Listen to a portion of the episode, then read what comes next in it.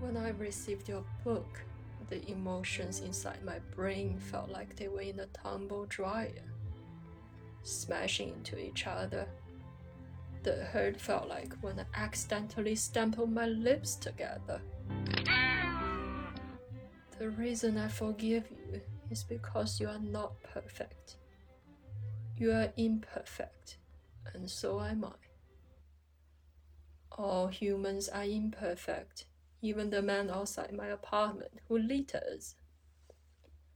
When I was young, I wanted to be anybody but myself. Dr. Bernard Hazelhof said if I were on the desert island, then I would have to get used to my own company. Just me and the coconuts. He said I would have to accept myself, my warts and all. And that we don't get to choose our words. They are a part of us, and we have to live with them. We can, however, choose our friends. And I'm glad I have chosen you. Dr. Bernard Hazelhof also said that everyone's life are like a very long sidewalk.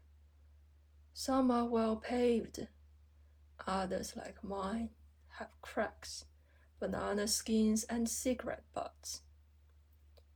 Your sidewalk is like mine, but probably not as many cracks. Hopefully, one day our sidewalks will meet and we can share a can of condensed milk.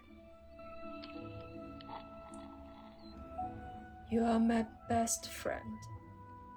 You are my only friend.